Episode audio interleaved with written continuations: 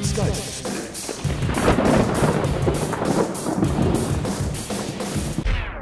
Hallo, grüß Gott, moin moin, wie auch immer und herzlich willkommen zur 412. Ausgabe von Dübels Geistesblitz. Das Thema Fußball lässt diesen Podcast hier einfach nicht los. Und das, obwohl es sich für die meisten deutschen Zuschauer eigentlich schon erledigt hat, denn Deutschland hatte am letzten Mittwoch mit dem dritten Spiel der Vorrunde seinen letzten Auftritt und ist raus aus der Weltmeisterschaft 2018. Welche Folgen das für Deutschland hat und wie in Zukunft mit solchen Debakeln umgegangen werden muss, das diskutiere ich hier und heute mit meinem Gast aus der Politik. Es ist Hubert Seppelfricke von der Seppelfricke Partei. Guten Tag, Herr Seppelfricke. Guten Tag. Herr Seppelfricke, Deutschland ist raus, aber das Leben geht weiter, oder? Ja, Sie haben ja gut reden. Ihnen stehen alle Möglichkeiten offen. Wenn diese Folge im Gast ist, dann gucken Sie schon wieder weiter, ob irgendwo einer Unsinn verzapft hat und machen da Ihre Witzchen drüber. Wären Sie aber im Einzelhandel tätig, dann würden Sie hier und jetzt bittere Tränen vergießen. Ich weiß ja nicht. Übertreiben Sie da nicht vielleicht ein wenig? Die Händler haben ihre Regale voll mit dem ganzen Fußballkram und kriegen das jetzt nicht los. Weltmeister Chips, Weltmeister Bier, Weltmeister Tütensuppe.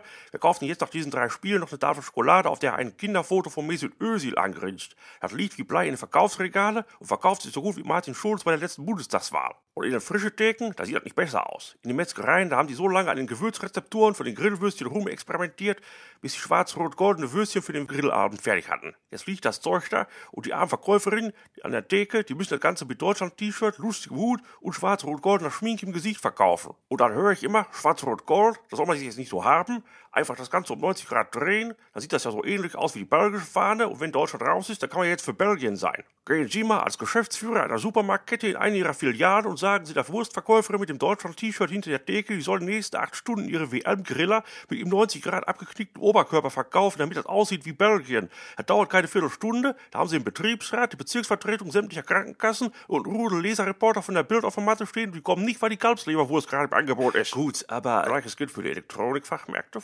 Fußball-WM, das bedeutet Fernseher verkaufen, wenn die WM aber schon nach zwei Wochen zu Ende ist. Womit wollen Sie dann die teuren Geräte mit den angeblich immer schärferen Bildern, bei denen jetzt schon kein Mensch mehr die Qualitätsunterschiede bemerkt, an den Mann bringen?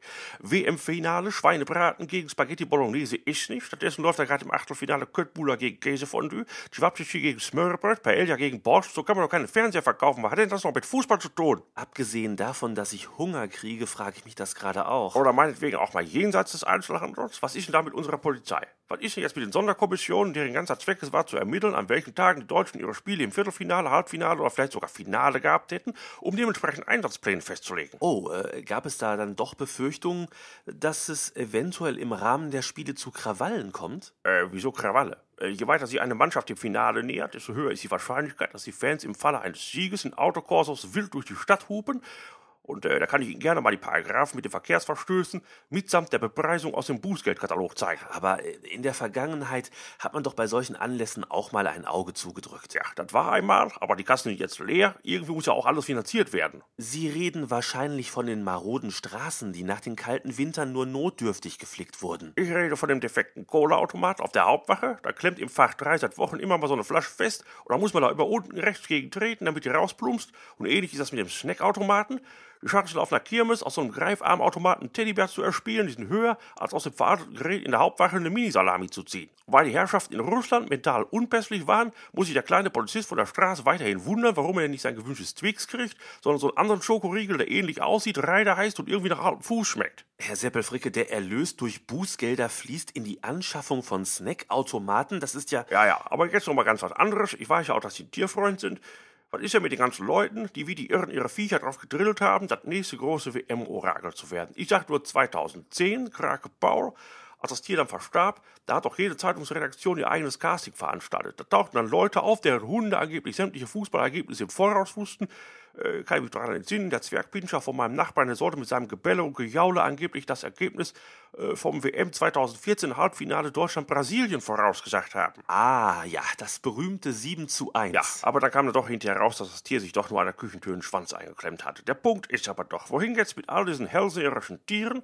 Wohin mit den Wellensittichen, die die deutsche Hymne flöten, wenn sie gefragt werden, wer Weltmeister wird? Wohin mit den Ziegen, die sich zwischen einem schwarz-rot-goldenen, einem sonst wie gefärbten Kohlkopf entscheiden sollen? Herr Seppelfricke, das das sind doch nicht wirklich Probleme, über die es ernsthaft zu diskutieren gibt. Wenn die Ferienzeit beginnt und Sie an der Autobahnraststätte Familien sehen, die ihre kürzlich angeschaffte Krake an eine Laterne anbinden und das arme Tier dann alleine zurücklassen, dann werden Sie an meine Worte denken. Gut, wenn das passieren sollte, dann äh, ja, Herr Seppelfricke, äh, in meiner Einleitung sagte ich ja auch bereits, dass es in diesem Gespräch nicht nur darum gehen soll, welche Auswirkungen das Ende des Turniers für Deutschland hat, sondern eben auch, wie man zukünftig damit umzugehen hat. Als erster Vorsitzender der Seppelfricke-Partei habe ich mir hierzu natürlich Gedanken gemacht. Wir müssen hier solidarisch, Hand in Hand, mit dem Einzelhandel, der Polizei und den Tierheimen zusammenarbeiten. Aha. Das bedeutet die Einführung einer TV-Konsumpflicht für alle deutschen Staatsbürger, vorerst für alle acht Jahre. Äh, Also der Staat verpflichtet mich dann, alle acht Jahre Fußball zu gucken? Nein, sie kaufen alle acht Jahre einen neuen Fernseher, um den Elektronikfachmärkten unter die Arme zu greifen. Was? Vorerst, das kann man später noch auf alle vier Jahre erhöhen. Aber Weiterhin müssen durch vorzeitigen Ausschied aus der WM arbeitslos gewordene Orakeltiere mit in die Arbeitslosenstatistik aufgenommen werden und ebenso eine Vermittlung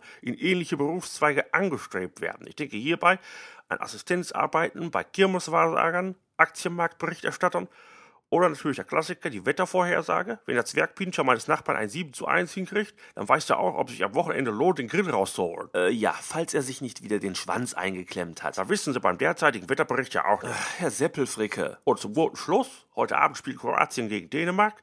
Ist mir egal, für wen Sie sind, aber es wäre doch sehr schön, wenn Sie im Anschluss an das Spiel laut hupend durch Ihre Wohnsiedlung fahren könnten. Herr Seppelfricke, ich spiele nicht den Lockvogel für Ihre Polizeistrafzettel-Snackautomatenfinanzierung. Es wäre weniger ein Lockvogel, mehr Kanonenfutter. Außerdem bin ich um die Zeit schon im Bett. Dann geben Sie mir doch einfach jetzt schon direkt die 10 Euro. Ich leite das weiter an die Kollegen von der Wache, dann müssen die auch nicht raus. Sozusagen der kleine Das Dienstweg. ist doch.